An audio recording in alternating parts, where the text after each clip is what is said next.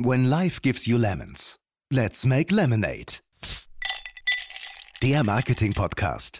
Wie aus sauren Herausforderungen erfrischende Chancen werden. Utopien. Wir kommen in Europa aus einer, so einer, diese auch 16 Jahre Merkel jetzt, so toll sie waren, die ganze Zeit war ja nicht durch irgendwelche Visionen geprägt und das hat ja, die uns war auch, durch Sicherheit. Der Markenkern Genau, von Merkel Sicherheit. und Sicherheit. Jetzt sind wir noch politisch, ne? Aber ja, ja, nee, ich will, will es nicht werden, aber ich sage nur, Utopien sind etwas Wunderschönes und wir sollten vielleicht versuchen, wieder utopischer zu denken, zu sagen, uns unerreichbare Ziele setzen. Unerreichbare. Also, die sind so schön, dass man sagt, da wollen wir alle hin, aber wir schaffen es sowieso nicht 100 Prozent. Herzlich willkommen zu einer neuen Folge von Let's Make Lemonade, deinem Marketing-Podcast. Mein Name ist Benjamin Becker und ich freue mich ganz besonders darauf, mit dir frisch gepresste Limonade zu machen. raus aus der Komfortzone. Kein Mensch lässt sich das gerne sagen, dass er raus aus der Komfortzone will. Aber Ja, genau. deswegen können wir die Zuhörer nur inspirieren und ich glaube, jeder wird belohnt. In der heutigen Zeit ändert sich alles rasant. Nichts ist so verlässlich wie der stetige Wandel. Auch im Marketing wird als eine der größten Herausforderungen die sich immer weiterentwickelnde Marketinglandschaft genannt. Wer als Marketingentscheider erfolgreich arbeiten möchte, muss mit der rasanten digitalen Transformation, AI, Machine Learning und weiteren technologischen Innovationen mithalten. Persönlich und insbesondere auch als Treiber in der Organisation. Umso wichtiger ist es, agil und innovativ zu sein. Heute wollen wir darüber sprechen, wie wichtig eine Innovationskultur ist und ich verspreche dir, spannende Anregungen wie diese etabliert werden können. Unser Thema heute, How to Create a Culture for Innovation. Und ich freue mich extrem, zwei absolut passende Gäste für dieses Thema begrüßen zu dürfen. Nick Sohnemann und Peter Kuhlmann. Hallo ihr beiden. Moin, hallo. Hi. Hi. Genau, und Nick ist Gründer und CEO der Innovationsagentur Future Candy. Er ist einer der führenden Experten Europas im Bereich Zukunfts- und Innovationsforschung und hatte sich zur Aufgabe gemacht, die Innovationskultur in Europa positiv zu verändern und mitzugestalten. Also genau der richtige Gesprächspartner für heute. Wir freuen uns total, dass du da bist, äh, lieber Nick. Und vielleicht noch dein Limonadenrezept, was du uns mitgebracht hast, ist ganz spannend und gibt auch so ein bisschen die, ja, die Route vor für das ähm, heutige Gespräch. Innovationsfähigkeit ist die Kernkompetenz der Zukunft. Hi Nick, Ja, cool, dass ich dabei sein kann. Vielen Dank, Ben. wir freuen uns äh, total. Und Peter ist ein alter Bekannter in unserer äh, Podcast-Reihe, heute zum dritten Mal dabei. Und Peter ist Chief Operating Officer der Omnicom Media Group und verantwortet die technologischen Innovationen in unserer Gruppe. Zusätzlich berät Peter mit der Beyond Consulting namhafte Unternehmen bei der Beschleunigung ihrer Marketing-Evolution. Und Peters Limonadenrezept? Wer keine Innovation hat, nimmt die Probleme seiner Kunden nicht ernst. Hallo Peter. Hallo Benny, danke für die Einladung. Ich freue mich dabei zu sein. Klasse. Und ich bin mir sicher, dass du diese, ähm, dieses Rezept noch ein wenig äh, näher erläutern wirst. Ähm, bin gespannt, darüber mehr zu erfahren. Und bevor wir starten, würde mich total interessieren, was denn Innovation eigentlich für euch bedeutet. Von daher, Nick, magst du uns ähm, vielleicht als erster so dein, deine Definition oder dein Verständnis von Innovation näher bringen? Ja, ich meine, Innovation ist, ist ja ein super weicher Begriff und viele Leute wollen da irgendwie alles rein interpretieren. Zunächst muss man sagen, es ist ja ganz klar definiert. Innovation heißt eine neue Idee, die umgesetzt wird. Ja, also das ist sozusagen relativ einfach. Was ist jetzt eine neue Idee? Da muss man natürlich sagen, habe ich ganz klare inhaltliche Vorstellungen. Also nur zu sagen, eine neue Idee, wir streichen mal im Büro die Türen grün, ist, ist, hat eine, nicht die inhaltliche Höhe, die, die ich finde, die man braucht. Es muss schon etwas, etwas Originelles sein. Und das ist natürlich alles super subjektiv. Das ist das Problem bei dem Thema Innovation. Deshalb gut, dass wir heute hier so ein bisschen Zeit haben, darüber zu reden. Ich glaube, man braucht echt immer so drei Minuten, um, um, zu, um zu erklären, was Innovation ist und was in meinen Augen Innovation ist. Äh, man kann das eben nicht immer nur so in einem Satz definieren, aber ähm, in, es muss irgendwie eine originelle neue Idee sein, die irgendein cooles Problem löst. Und die muss dann umgesetzt werden. Ja? Und da, da umgesetzt werden heißt ja schon wieder ganz viele Sachen. Da sind also mehrere Leute involviert. Also diese alte Innovationskultur, wo so ein großer, genialer Erfinder alles um, alleine macht, die gibt es nicht mehr. Ja? Innovation umsetzen heißt heute, kommen viele Leute zusammen und müssen, müssen irgendwie sich Gedanken machen. Also deshalb, es steckt ganz viel da drin und am Ende ist Innovation, glaube ich, wirklich der Schlüssel. Das war ja auch mein Limonadenrezept, in, äh, da drin die großen Probleme der Welt tatsächlich anzugehen. Ja, nicht nur jetzt Marketingprobleme, sondern wir müssen ja Europa auch nach vorne bringen. Wir müssen irgendwie eine neue, nachhaltige Wirtschaft bauen und da brauchen wir Innovation. Super cool. Also äh, macht, macht total Lust auf mehr und ähm, macht auch Sinn, dass du es jetzt erstmal nur anteaserst und wir dann gleich äh, nochmal ein bisschen tiefer reingehen. Was, was sagst du, Peter? Was ist für dich Innovation? Also wirklich in sehr, sehr kompakt. Neu denken, neu machen. Und um nächsten Punkt aufzugreifen, natürlich alles mit der entsprechenden Flughöhe. Und ne, also die, die quasi das Gedankenwerk des Ökonomen Schumpeter vor über 100 Jahren war im Prinzip ja ähm, diese, diese schöpferische Zerstörung, die Unternehmen halt wichtig, bedeutsam und wertvoll macht. Und ähm, das funktioniert halt nur, wenn man konsequent neu denkt mit dem richtigen Purpose und dann natürlich auch entsprechend die Talente und Skills hat und, und das Teamplay heute hat. Ähm, den Punkt kann ich auch gerne aufgreifen, ähm, um Sachen wirklich exzellent in der Exekution umzusetzen, um die großen Probleme zu lösen. Also insofern ähm, glaube ich, ein schöner Startpunkt. Ähm, vielleicht, Benny und, und Nick, von meiner Seite nochmal so, so ein Punkt, was, was mir wichtig ist, weil dieser Begriff, wir sind ja in einem Marketing-Kommunikations-Podcast und ähm, wir wollen gerne hier in dem, in, in dem Gespräch ähm, den Begriff Innovation breiter und größer fassen, da in der Transformation einfach die Grenzen zwischen Produkt, Technologie, Marketing und Vertrieb einfach so fließend sind, dass wir bewusst jetzt uns nicht hier die Scheuklappen aufsetzen und, und alles, was wir diskutieren, nur aus einer Marketingperspektive machen. Das entsteht automatisch raus. Das ist Punkt eins. Und Punkt zwei, was ich an dem Thema so spannend finde und weswegen ich auch gerne dabei bin, ähm, dass es uns hoffentlich gelingt, weil es ist ein hoher Anspruch, ähm, die Zuhörer zu inspirieren, ihren Beitrag für Veränderung und Innovation zu leisten. Und ähm, glaube ich so, und auch zum Gestalten einer Innovationskultur, weil es gibt nicht mehr den einzelnen Erfinder. Ne? Also es gibt unterschiedliche Beiträge, aber entscheidend ist die Innovationskultur und alles das, was dort passiert. Und das beginne ich doch gleich mal aufzugreifen. Und äh, Nick, ähm, du in deiner Beraterrolle und auch in deiner Inspiratorrolle, du kommst ja viel rum, bist auf vielen Veranstaltungen, siehst viele Unternehmen, machst Projekte mit Unternehmen. Ähm, was sind aus deiner Sicht ähm, so die Vorbilder? Also wirst du wahrscheinlich auch häufig gefragt, aber welche Unternehmen sind aus deiner Sicht besonders inspirierend und dadurch besonders innovativ? Äh, ja klar, da gibt es super viele. Also ich finde gerade ganz aktuell für mich ein Unternehmen aus Deutschland, das mich inspiriert. Äh, und das ist die Heidelberg Druckmaschinen AG. Die haben es geschafft, aus diesem uralten Druckmaschinen-Business einen neuen Teilbereich zu übernehmen, nämlich die Stromzufuhr von den Druckmaschinen. Da haben sie sich in einem Innovationsworkshop in 2012 gedacht, Druckmaschinen braucht irgendwie keiner mehr, Internet ist übermächtig, ja, Katalogbusiness ist weg was machen wir? Und da haben sie sich entschieden, die, diese Stromzufuhr von Druckmaschinen in ein eigenes Produkt zu machen, nämlich in Wallboxen.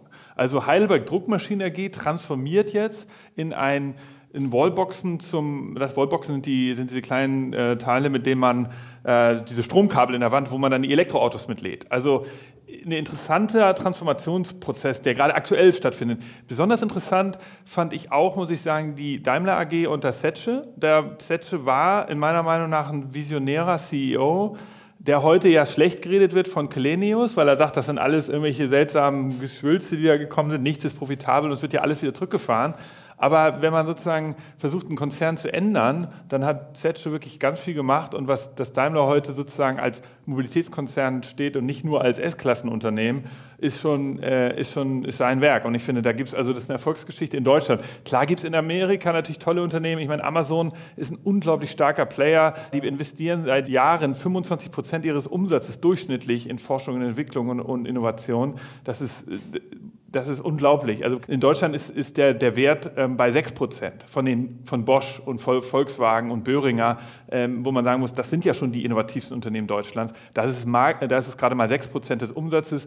Amazon alleine 25 Prozent. Ist eine andere Branche, ist Wettbewerb, mehr Wettbewerb und so, aber trotzdem, Amazon ist natürlich ein unglaubliches Unternehmen. Das ist ganz spannend. Ne? Du hast jetzt sozusagen drei Beispiele von ähm also zu Amazon kann man es im Prinzip auch schon sagen, etablierten großen Unternehmen gehört. Ne? Also ich glaube, wenn wir jetzt mal frei gefragt hätten, einigen hätten ganz wilde Startups in einer Gründerphase genommen. Ähm, aber gerade diese, diese großen Unternehmen finde ich ähm, hier auch in der Betrachtung in unserer Diskussion gerade sehr, sehr spannend, weil Sie heute einen wahnsinnigen Beitrag ähm, ne, durch die Leistung, die Sie erbringen, liefern, durch Ihre Verantwortung als Arbeitgeber liefern, die Bedeutung für die Volkswirtschaft. Ähm, also insofern finde ich es eine, eine, spannende Perspektive. Und wenn, wenn du so die Unternehmen siehst, dann ähm, beobachte ich, dass es da sehr, sehr unterschiedliche Modelle gibt. Ne?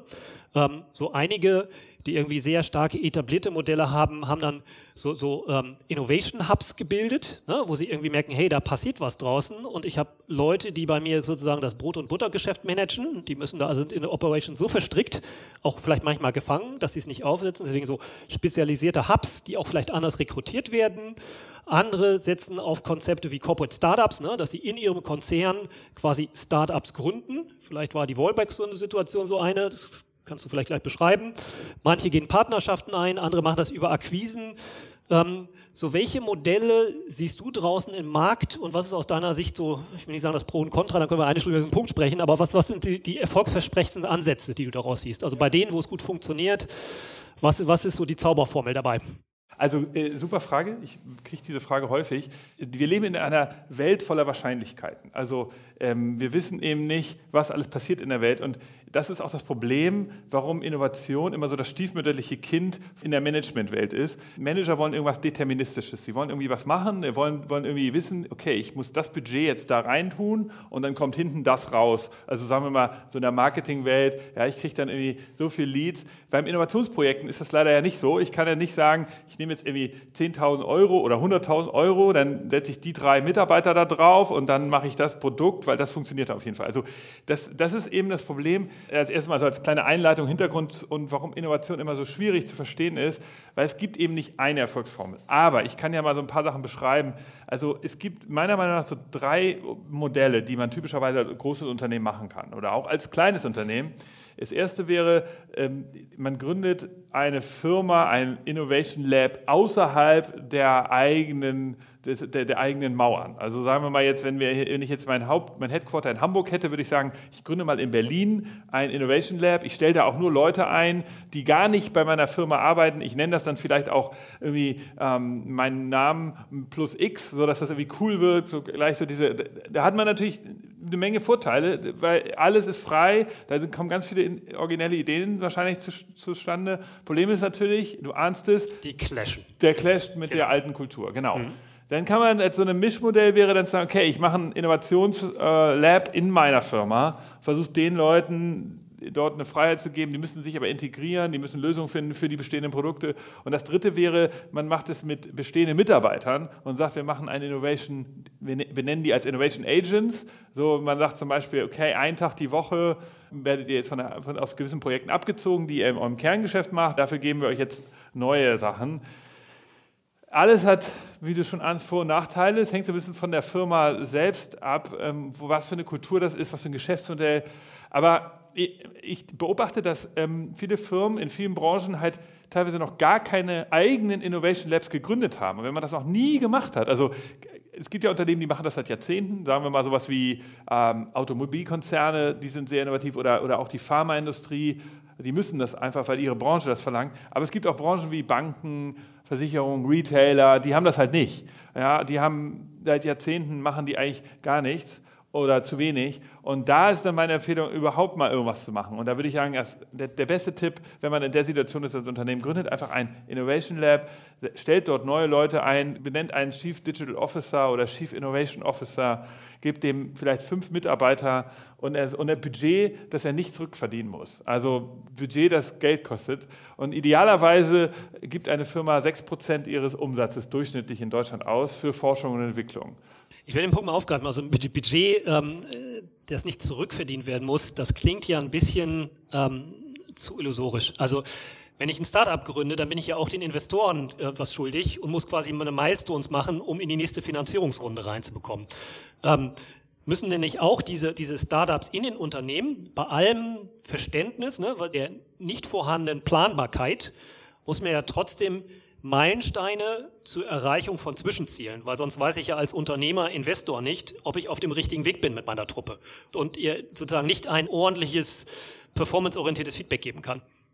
Auch ja, wenn die Maßstäbe andere sind. Ja, ja, natürlich. Also das ist jetzt auch wirklich ganz, ganz so schablonenhaft von mir ja. formuliert. Natürlich kann das nicht funktionieren, wenn ich über Jahre sowas mache, was ich gerade gesagt habe, ein Lab habe, was nie irgendwas macht, was Geld verdient, dann ist es ja Quatsch. Aber wenn ich von Anfang an sozusagen als wichtigsten Milestone sage, ihr habt ein ROI, ich gebe euch jetzt eine Million und ich will gerne 1,2 Millionen haben in drei Jahren, dann meine ich, funktioniert es von Anfang an schon nicht, weil die, die Innovationen, die man bauen möchte, sollen eben nicht nur geschäftsmodellgetrieben sein, weil die Probleme, die da draußen sind, sind ja so mannigfaltig und haben mit der Nachhaltigkeitswirtschaft zu tun. Es hat mit Employer Branding zu tun. Wir haben auch, auch Innovationen sind ja auch Sachen, wo ich die Firma von innen, nach, von innen her verbessere für die Mitarbeiter. Und das sind dann Sachen, die sind nicht direkt messbar. Also eine ja. Arbeitskultur, die sich besser äußert, die sind oft so soft, die, die, die Kennzahlen. Wie soll ich das messen? Eine, eine Kultur, die sich äußert darin, dass die Leute gerne bei mir arbeiten wollen, die kann ich nicht kurzfristig messen messen. Und das ist das Problem,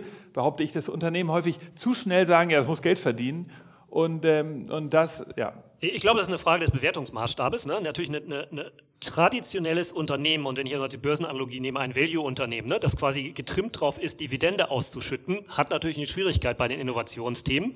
Und ähm, ne, wenn man natürlich irgendwie Growth-Business sieht, da gibt es halt Unternehmen, dann Beispiel Amazon, die eigentlich nie Gewinn gemacht haben oder fast nie Gewinn gemacht haben, weil sie sofort investiert haben. Und ähm, ich glaube, dass also, wenn, der, wenn das Unternehmen sieht, dass dieser Innovation Hub Werte schafft, indem es A, Probleme löst oder auch die Vorbereitung für neue Geschäftsmodelle entsprechend aufbaut. Und das merken wir ja gerade an den durch die Niedrigzinspolitik quasi entstehenden, ähm, die einen sagen absurden, auf jeden Fall ambitionierten Bewertungen von, von, von Startups und Unternehmen ohne heute bewiesenes Geschäftsmodell, ne, aber die natürlich eine große Fantasie aus diesem Total Addressable Market haben. Und ähm, durch quasi diese Nullzinsen so eine Diskontierung entsteht, dass also quasi diese Idee heute schon einen großen Wert hat. Deswegen glaube ich, kann man das schon machen. Ähm, man muss nur sich von seinem alten Muster verabschieden. Ganz genau. Also natürlich, du darfst, du musst es clever machen und das ist das Problem. Ich kann jetzt eine Geschichte erzählen, dass ähm, Zetsche hatte ich ja gerade als, äh, als visionären CEO benannt. Ich kann jetzt nicht alles sagen, aber einige Sachen weiß ich. Bei Daimler hat der eine Unit eingeführt, die ist Business Innovation. Die gibt es heute nicht mehr. Ähm, das war ein Bereich, ein Vorstandsbereich, der, ähm, wo ich weiß nicht, ein paar Mitarbeiter waren, ich schätze, es waren so 10, vielleicht 15, das ist wahrscheinlich auch, hat sich verändert. Und die haben halt den Auftrag gehabt, Businessmodelle zu entwickeln für die Daimler AG. Und die hatten ein Budget und das war weg. Also es war jetzt nicht so, dass sie das direkt mitverdienen, wieder zurückverdienen mussten. Sie hatten jedes Jahr ein Budget, das sie ausgeben konnten für natürlich ihre Forschungsprojekte. Und aus diesem Team ist ja dann 2008 äh, schon äh, Car2Go entstanden. Ein Jahr nach dem iPhone-Launch wo man sagen muss, das war visionär und das war eben eine, eine, besondere Situation. Jetzt ist es nicht sozusagen, natürlich kommt da viel zusammen. Die haben natürlich auch einen Auftrag, die hatten eine Vision, die hatten eine eigene Innovationsstrategie, die haben gesagt, Daimler muss weg als vom Autokonzern hin zum Mobilitätsunternehmen, mal vereinfacht gesagt. Man kann jetzt nicht nur sagen, es geht um Geld, das ist klar. Es muss auch inhaltlich da was sein, es muss eine Idee da sein, es muss ein Spirit da sein, es muss Freigabe sein. Der Chef gibt einem Team den Auftrag. Da muss natürlich auch ein CEO hinter dem Unternehmen stehen, hinter so einer Innovationslab und nicht nur sagen, ja, ich habe da jetzt ein paar Typen mal gucken, was die machen, sondern er muss auch äh, natürlich überzeugt sein, dass da was rauskommt, was die machen, dass die auch gute Ideen haben. Also es ist am Ende eine Innovationskultur zu bauen, darf am Ende natürlich nicht nur am Geld liegen und natürlich kann es auch nicht nur damit zu tun, dass man immer Geld irgendwo reinbuttert und nichts kommt zurück. Das stimmt schon. Aber aus, aus, deinem Feedback nehme ich so ein paar wichtige Punkte mit ähm, und lass uns den, den, Kreis sozusagen an der Stelle gerne mal schließen. Ähm, ähm, welche Voraussetzungen Unternehmen treffen müssen. Und du hast gerade das Beispiel von Thatcher also genannt, ne? also eine Vision, eine klare Vision. Und ich meine, das merkt man gerade an dem Elon Musk oder dem Herbert Dies, ne? also die für mich wahrgenommen eine klare Vision für ihre Industrie liefern. Und es gibt die Prononce in, in vielen anderen Industrien. Und das klingt so simpel, aber wenn man mal kritisch draufschaut, geschieht das viel zu selten. Ne? Und ich finde, das ist so also wirklich eine klare, in dem Grundpurpose für die Gesellschaft ähm, verortete Vision ist halt eine wichtig. Dann glaube ich das Management-Commitment, ne? der Fisch stinkt vom Kopf. Also ohne ein klares Management-Commitment, wenn das nur ein Alibi ist und ähm, das Management das Interesse hat, ein Bestandsgeschäft quasi zu verteidigen, ähm, aber nicht getrieben ist, also von morgens bis abends quasi die, die, die, die Welt und das Angebot zu verändern, ähm, dann brauchst, dann, dann, dann versteht das, riecht das, atmet das die Organisation und man schafft nicht diese Kultur. Dritter Aspekt Talent, ne, auch dein Berlin-Punkt aufgegriffen, möglichst weit weg, also komplett anderes Talent, dass ich wahrscheinlich nie bei dieser Firma beworben hätte oder dass vielleicht durch den hochstandardisierten Recruiting-Prozess äh, von sehr professionellen HR-Organisationen wahrscheinlich ausgefiltert worden wären, aber in so einer Startup-Kultur plötzlich irgendwie erkannt werden und die Rolle spielen. Und dann natürlich am Anfang Organisation und so diese Orchestrierung, glaube ich, so zwischen zentralen und dezentralen. Jetzt habe ich diese Daimler Insights nicht, aber wenn es quasi Innovations am, am Vorstand gibt, Ne? Ich glaube, es gibt so Wellenbewegungen. Mal sind die da und dann werden die vielleicht dezentralisiert. Ne? Also, ähm, und ich glaube, das ist auch eine große Herausforderung. Innovation, also so richtig gut wird es dezentral, Allerdings, ne, so ein Steve Jobs und Elon Musk haben die Sachen zentral vorgebracht. Ne? Also deswegen braucht es, glaube ich, da immer so ein bisschen diese, diese ähm, ja. Ne? Ich glaube, das ist ja, also das ist immer das, was ich meinte, kommt auch an, wie das, Organ, äh, wie das Unternehmen organisiert ist. Mhm. Es, es, hilft halt, wenn du was ändern willst in deiner Organisation, wenn du so einen Case machen willst wie Heidelberg Druckmaschinen AG, dass du sagst, unser Business geht hier gerade flöten, was machen wir? dann musst du halt das was anders machen. Und wenn du dann sagst, ich bin eine sehr dezentrale Organisation, dann hilft es mal zu sagen, so jetzt Headquarter entscheidet, ja, ähm, wir machen das jetzt. Wir holen jetzt hier die Experten zusammen und wir machen jetzt die Strategie. Wenn du, wenn du immer ein sehr zentralistisches Organi äh, Organisation bist, dann hilft es eben genau anders zu arbeiten. Und das sind, das sind eben, warum es, das sind eben diese Sachen, warum es nicht diese eine Formel gibt am Ende, ähm, in der man sagt, okay, so geht Innovation. Es gibt also ein paar Grundlinien, die hast du ja selbst schon beschrieben. Also was zum Beispiel nicht mehr geht, meiner Meinung nach, ist so Businessplan-Logik. Es gibt so diese Firmen, die sagen, ja, pass auf, dann setzen uns doch erstmal hin und schreiben wir erstmal einen Businessplan, dann machen wir Marktforschung, holen wir ein paar Fokusgruppen. Also so, das ist, ist ja auch gut und man braucht auch in gewisser Folge irgendwann mal wieder Marktforschung, aber wenn das, diese Sache, dass man das immer alles am Anfang macht, dieser Wust der Forschung, bevor du dann irgendwann mal in die Markt gehst, das ist eigentlich im Innovationsbusiness heute schon sehr verpönt. Also Innovationsgeschäft ist heute sehr viel pragmatischer, zu sagen, okay, ich habe einen Innovationsworkshop, da entsteht eine Idee, dann gehen wir sofort raus. Äh, wir, wir, testen das lokal in einem Markt. Wir, gehen, wir okay. machen keine deutschlandweiten Launches mehr. Wir gehen jetzt erstmal in einen Testmarkt. Und zwar nicht ein Testmarkt wie so ein Hassloch früher oder wie das hieß, so diese Stadt, die angeblich so proportional Deutschland abbildet, sondern ich gehe wirklich nach Berlin oder nach Hannover ins Zentrum und, und vermarkte das da. So, das sind einfach, die, äh, das ist so die, das Neue. Und natürlich dann das, was wir am Anfang gesagt haben, dieser, dieses, dieses Verlässt, es gibt nicht mehr diesen Erfindergeist, dass man sagt, okay, den gibt es natürlich, aber dass man sich auf den verlässt und sagt, ja, da, also dieser eine geniale Typ, der macht das jetzt, sondern am Ende ist es da die Frage, kriegen wir ein gutes Team, kriegen wir eine gute Wertschöpfungskette, kriegen wir Leute aus allen Bereichen, kriegen wir gute Agenturen, kriegen wir, ähm, kriegen wir äh, Leute im Vertrieb, die das hinbekommen. Da, und das sind, und dann, ich glaube, das sind so die, die Linien. Und das, ähm, das dritte ist noch, am Ende, was du gerade sagst zum Thema Vision, ja, es gibt ja zu beobachten, dass Firmen, die sich wandeln wollen, die verfolgen so einen Moonshot-Ansatz. Das ist noch eine interessante Sache, da übrigens, wo Marketing eine ganz entscheidende Rolle spielt. Das ist ja so, eine, so ein weltweiter PR-Case, wo Firmen versuchen wirklich alles auf einmal. Sie wollen sozusagen ihre Mitarbeiter inspirieren, ja, sie wollen ihre Shareholder inspirieren, sie wollen irgendwie natürlich auch ähm, einfach Aufmerksamkeit in der Presse, in der weltweiten Presse äh, erzeugen. Und da gibt es so Cases wie Toyota hat das letztes Jahr gemacht, weil die sagen, okay, der Automarkt ist umkämpft. Japan, da geht auch der Autoabsatz zurück. Wir müssen einfach zeigen, wenn wir ein Konzern sein wollen, der in Zukunft Bestand hat, dann sind wir ein Auto, äh, eine, eine, bauen wir eine Stadt ohne Autos. Da hat Toyota als Moonshot letztes Jahr die Woven City entwickelt und hat gesagt, wir bauen außerhalb von Tokio in, auf der grünen Wiese, also ganz in der Nähe des Mount Fuji, haben sie jetzt so Land gekauft. Da ist noch keine Besiedelung und da dürfen die jetzt eine Stadt bauen. Und diese Stadt, also ein Stadtviertel ist es eigentlich nur, wird jetzt ähm, äh, konstruiert von diesem Konzern. Und da zeigen sie eben, wie, wie dieses neue Mobilitätsmodell funktioniert. Also Straßen sind eigentlich nur für Fußgänger und für Radfahrer. Es gibt so ganz wenige Zulieferwege, alles nur mit Elektrobussen und Autos und LKWs, die ganz klein sind. Ähm, alles ist aus Holz gebaut mit nachhaltigen Materialien. Alles kann innerhalb von fünf bis zehn Minuten mit dem Fahrrad erreicht werden. Autos spielen dort keine Rolle. Und der Grundstein war, wurde im Mai, sollte gelegt werden. Ich habe es nicht verfolgt, ob das jetzt passiert ist, wegen Corona vielleicht nicht.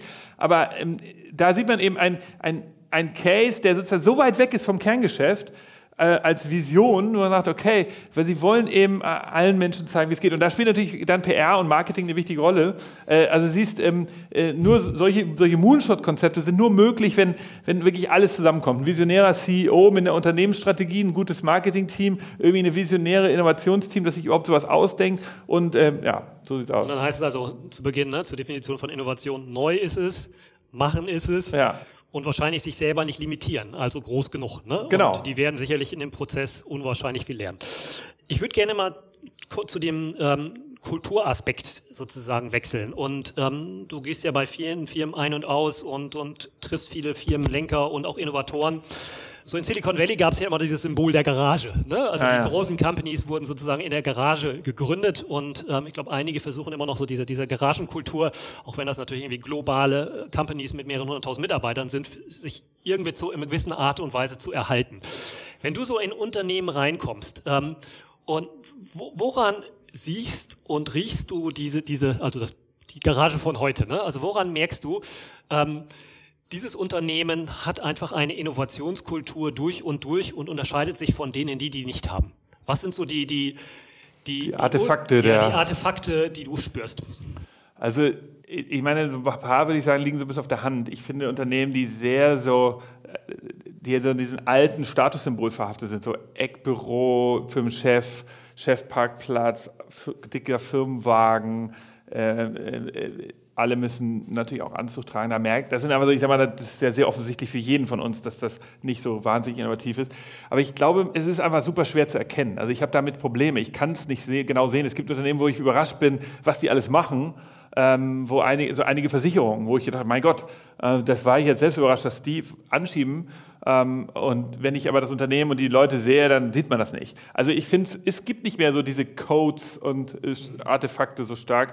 Ich finde, man kann, erkennt es tatsächlich eher an den, ähm, an, von außen kannst du viel sehen, von der Web, an der Webseite, an äh, der Art und Weise, wie sie die gebaut haben, wie sie, was sie auch sonst haben. Haben sie natürlich äh, moderne Insta, äh, Insta und, und, und Social, Media Kanäle. Ne? Wie tritt der CEO auf wahrscheinlich? Genau, also ist da eine persönliche, ist das alles sehr persönlich, ist das alles sehr produktlastig. Also ich finde, du, man sieht es schon sehr schnell an den digitalen, an dem digitalen Verständnis, an der digitalen Präsenz. Und, ähm, und deshalb, ich finde, man kann es aber super schwer erkennen. Es hängt da von der Branche ab. Am Ende ähm, ja, ist, ist das auch nicht wichtig. Ich glaube, es ist, ist nicht so, man muss nicht irgendwie das coole Silicon Valley äh, Meetingzimmer haben und man muss nicht irgendwie die, die Kantine haben mit Free Müsli für alle, sondern Innovationskultur ist, ist eben nicht, nicht eine Sache. Es ist nicht sozusagen die bunten Bälle, sondern es ist, es ist irgendwie eine gewisse Ernsthaftigkeit, aber dann Durchhaltevermögen, ernst meinen dabei. Weißt du, ich meine, bei Daimler, wenn du da reingegangen bist in die, in die Büros, das sah auch nicht sofort aus, wie als wäre das, wäre das jetzt irgendwie in Palo Alto. Das sind da so, da steht eine Zimmerpflanze, die so halb vertrocknet ist und trotzdem haben die coole Sachen gemacht. Ich will nicht Daimler immer so vorheben. Ich weiß, BMW macht auch ganz tolle Sachen, VW auch. Und ich meine, wenn du da in Wolf- Wolfsburg durch die Gänge gehst, dann denkst du auch nicht, das ist hier äh, das nächste Shenzhen. Also ich, ich finde, das hängt nicht unbedingt an solchen Artefakten. Das liegt wirklich an, ähm, Genau, wenn, wenn, wenn es nicht so an diesen Symbolen hängt und liegt, ne, wobei wahrscheinlich das auch mal noch kontrovers diskutieren kann, Ja, ja. Art und Weise, aber ähm, sagen wir so, ne, wenn das, ähm, ne, das Bällebad für Erwachsene, das gab es auch in den Gründergaragen nicht, ne? Und ähm, also wie weit?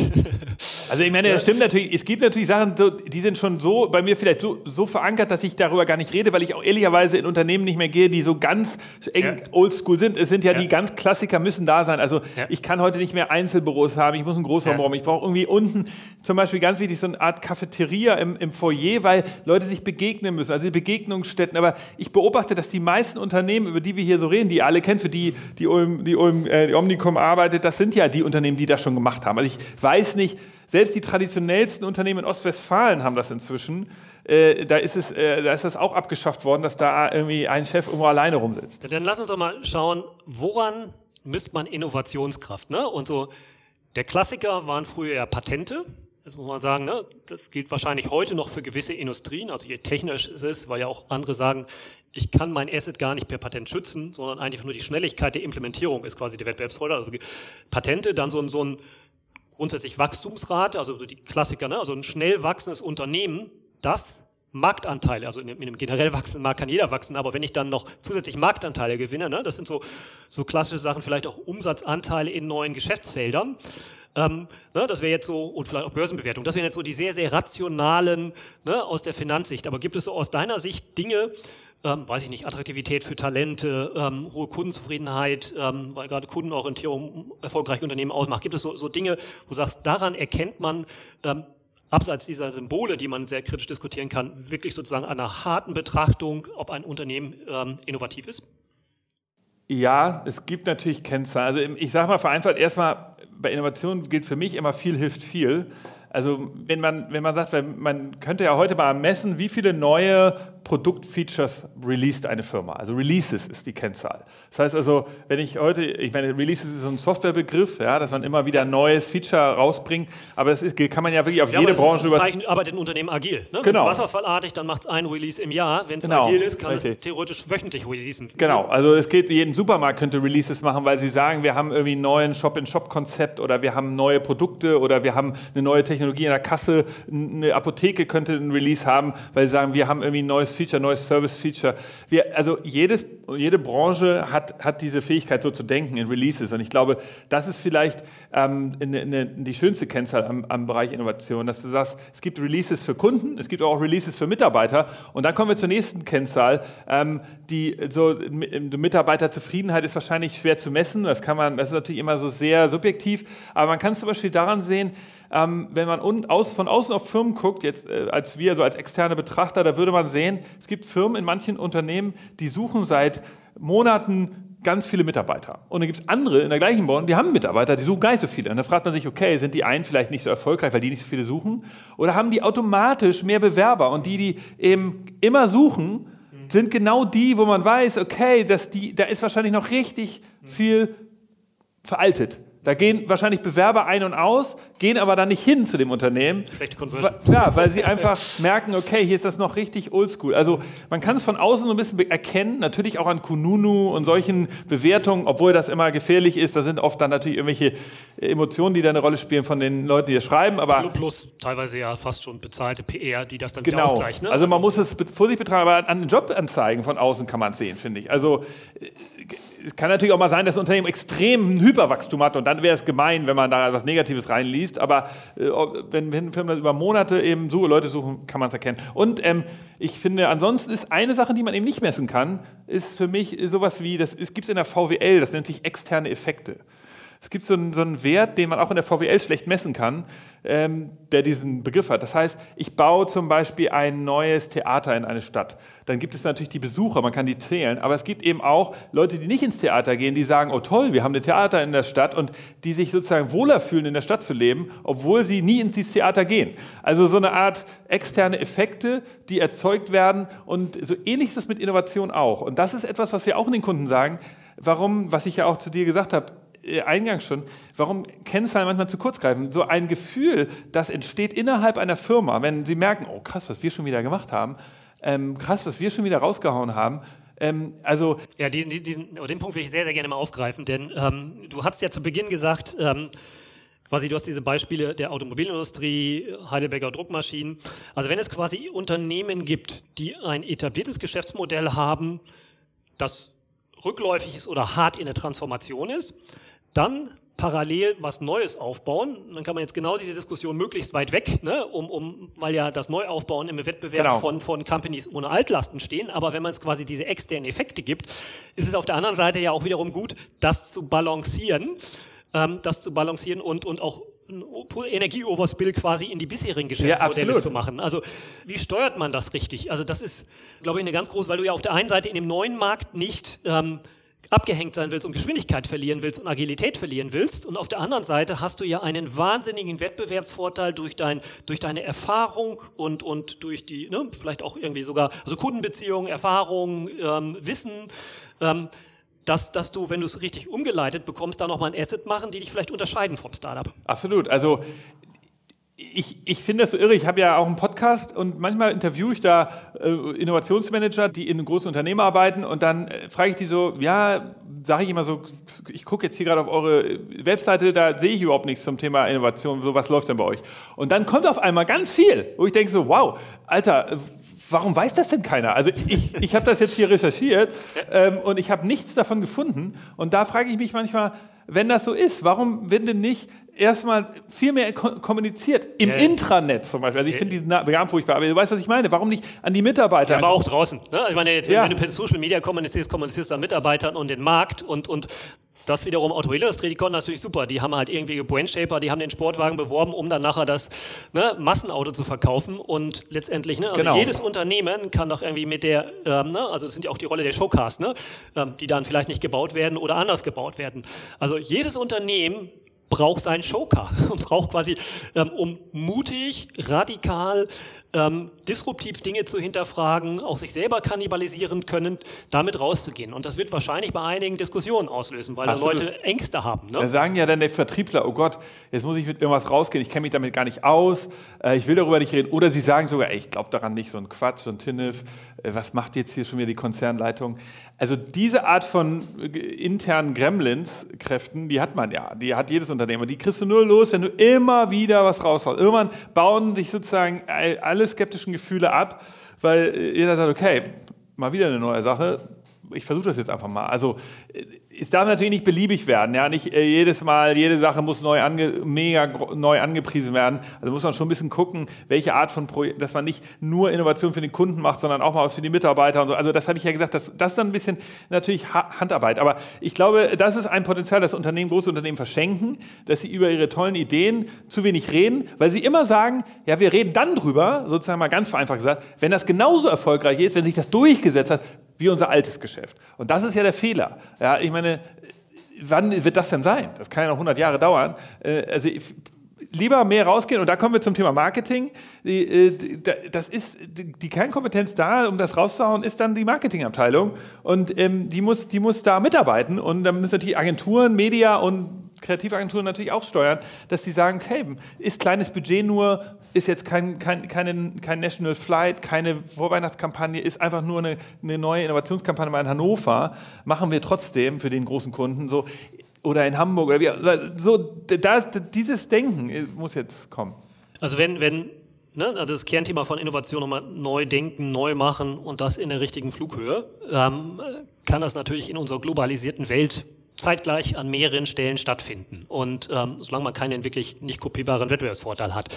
Ähm, und dann wird natürlich Schnelligkeit zu einem wahnsinnig wichtigen Faktor. Nicht ja. der alleinige, weil auch Intelligenz und Brillanz und Qualität, klar, aber jetzt ne, Schnelligkeit wird, wird einfach ein komplett, also ähm, ähm, früher unterschätzter, heute einfach so bedeutsamer Faktor. Und ähm, wenn, wenn du Innovation beobachtest, was, was beschleunigt aus deiner Sicht diesen, diesen Innovationsprozess, also von der Idee bis zur Umsetzung im Markt. Ne? Also welche, welche Empfehlungen kannst du da geben und wer, wer macht das gut?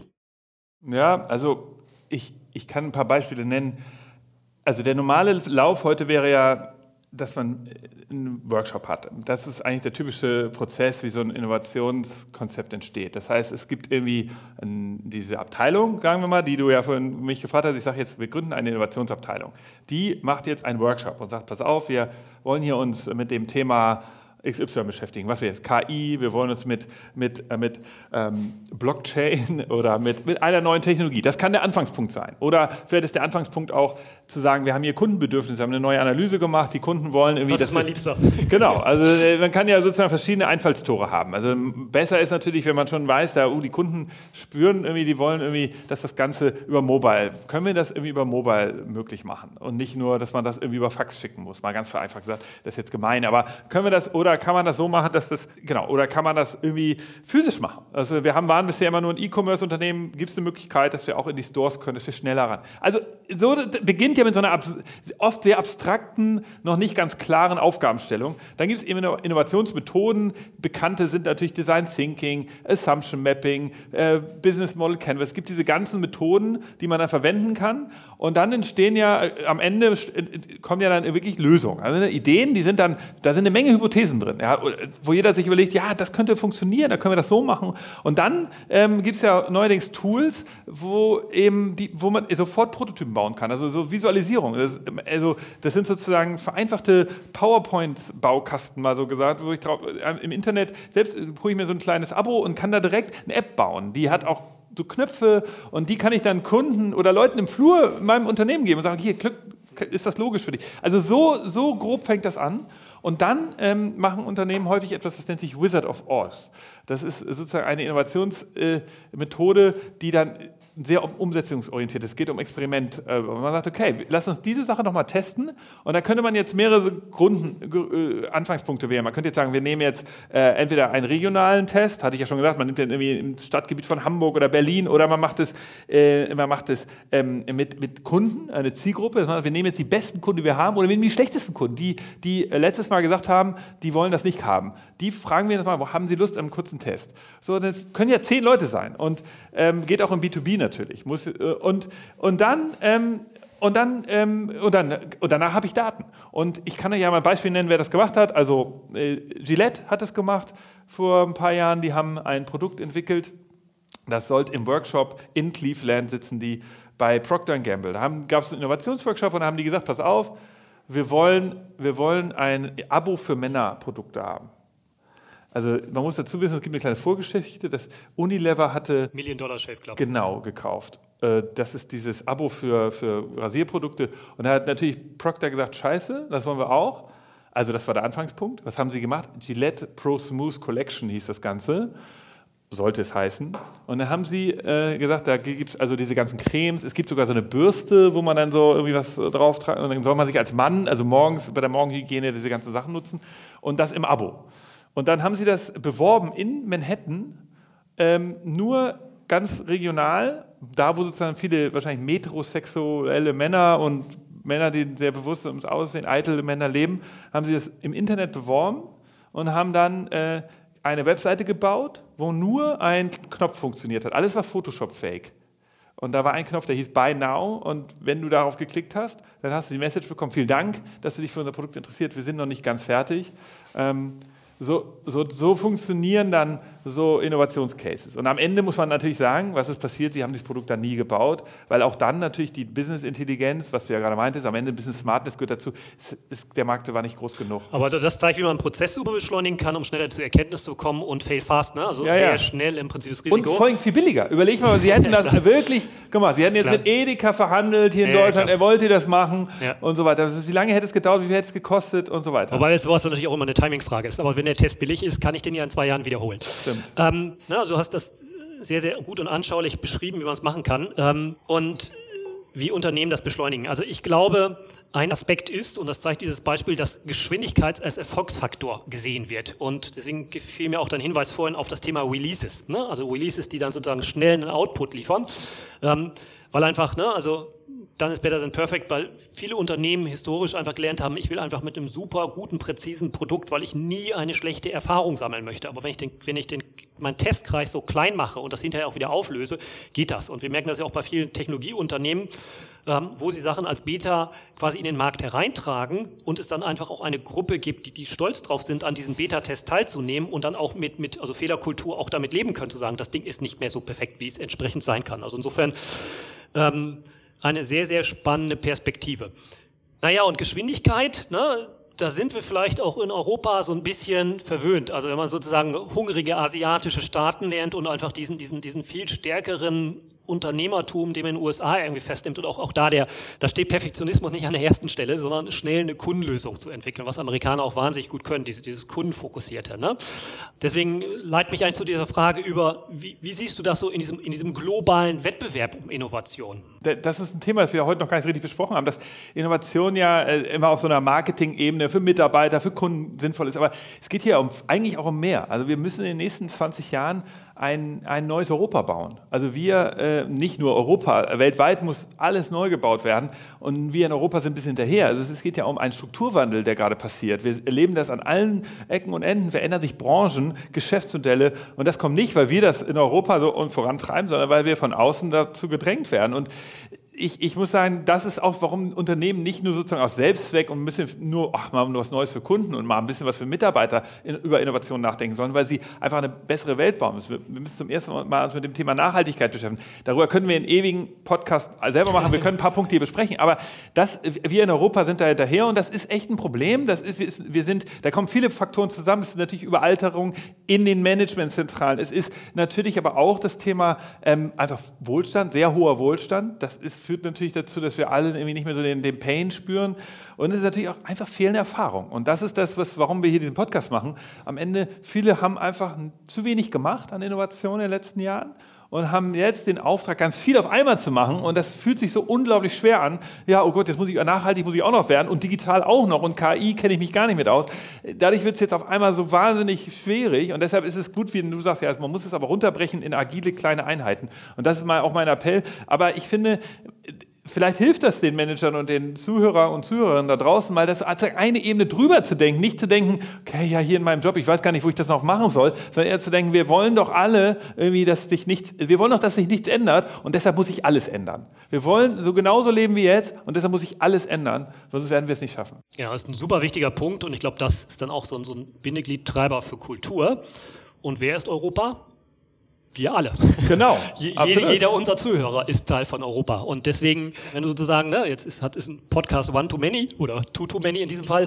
ähm, aber ähm, welche Empfehlung würdest du denn jeden Hörer geben, wo er quasi morgen früh, also keine Ahnung, die fünf Minuten nach Hören des Podcasts loslegen kann und kann sagen, so, das ist mein Beitrag, ähm, die Transformation durch Innovationen zu treiben. Also es gibt ja da Ratgeberbücher, was man alles in seinem Leben ändern kann. Ich kann nur eine Sache sagen, diese Innovationsmethoden, dieses agile Denken, was wir jetzt gerade da gesagt haben, dass man auch mal done is better than perfect, hast du gerade gesagt, ein schöner Satz, das vielleicht im eigenen Leben machen, nicht immer sozusagen diese ganz großen Silvester, äh, Neujahrswünsche äh, äh, und Ziele sich definieren, sondern einfach mal selber sagen, ey, okay, ähm, ich, ich probiere jetzt mal was Neues. Ich gehe jetzt, oh, ich kaufe mir mal das vegane Schnitzel. Ich, ich versuche auch die Welt besser zu machen. Ich, ich, ich, ich nehme mir jetzt mal hier diesen, diesen neuen E-Roller anstatt mit meinem Auto. Also jeder sollte gucken, dass er an so klein, das ist ja so ein alter Spruch, aber eine dumme Binseweisheit, aber ich glaube, sozusagen diese, diese Sachen ausprobieren, selber experimentieren, mal was anders machen, kleine Sachen ändern und dann gucken, was davon für in meinem Leben funktioniert, vielleicht das übernehmen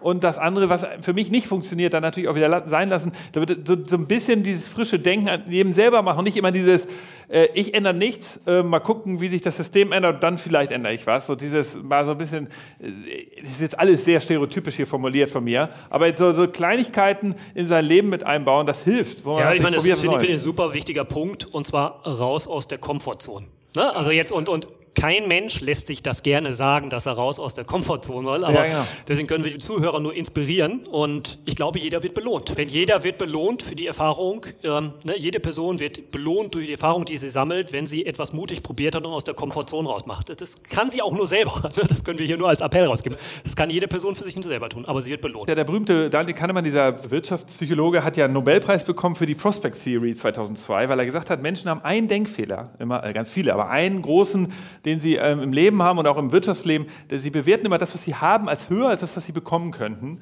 und dadurch machen sie falsche Entscheidungen. Und sozusagen in der Logik wäre es ja gut zu sagen, genau, Komfortzone. Man denkt immer, das, was ich jetzt habe, ist schon so toll.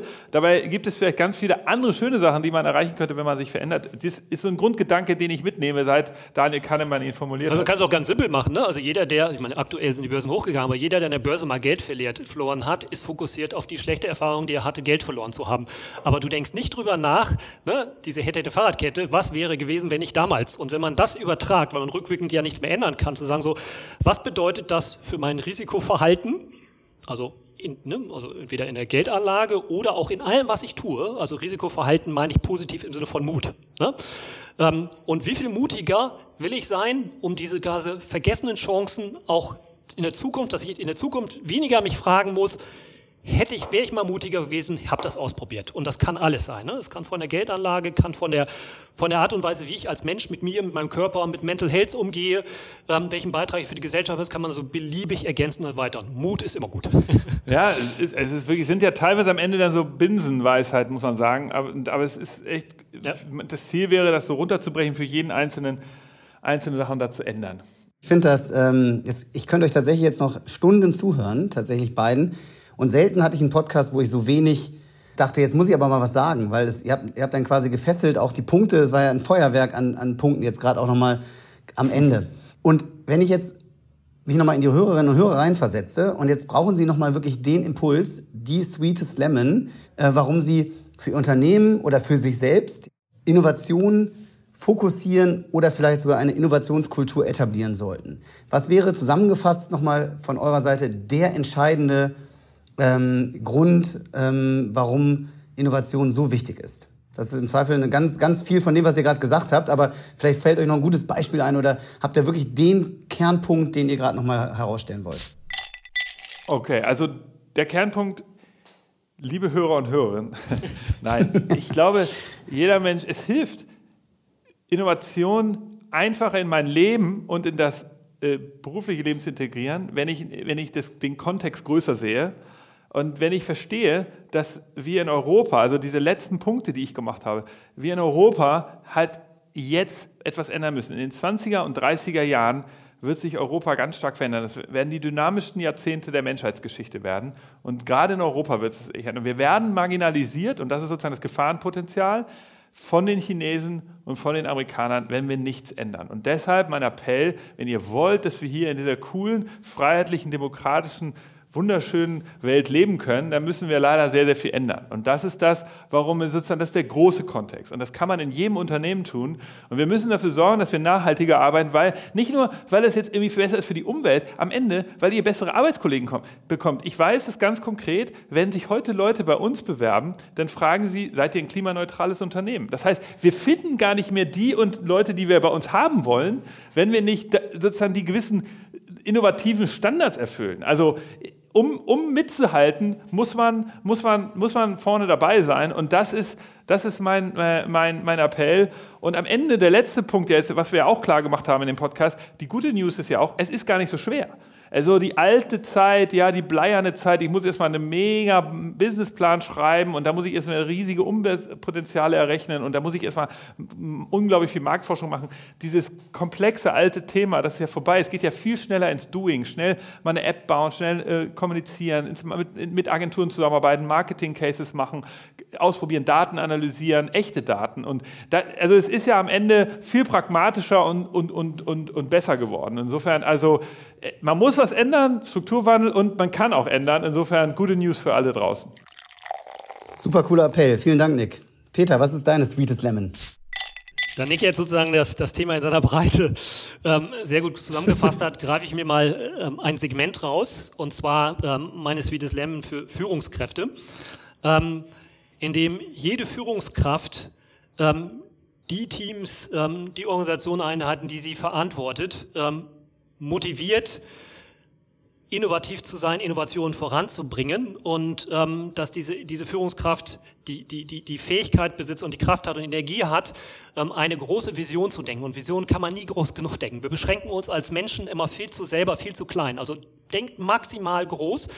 Und ähm, wenn man diese, diese Vision vermittelt, mit vollem Inbrunst, voller Energie, alle mitnimmt und irgendwie ein komplettes Commitment reingibt und dann plötzlich sieht, wie, wie so ein Team autark mit all den Fähigkeiten, die so Teams haben und auszeichnen, die Dinge zum Leben zu bringen. Und wir wissen, jedes Startup weiß das, da gibt es dann manchmal auch so Fuck-Momente und Dinge, die nicht laufen.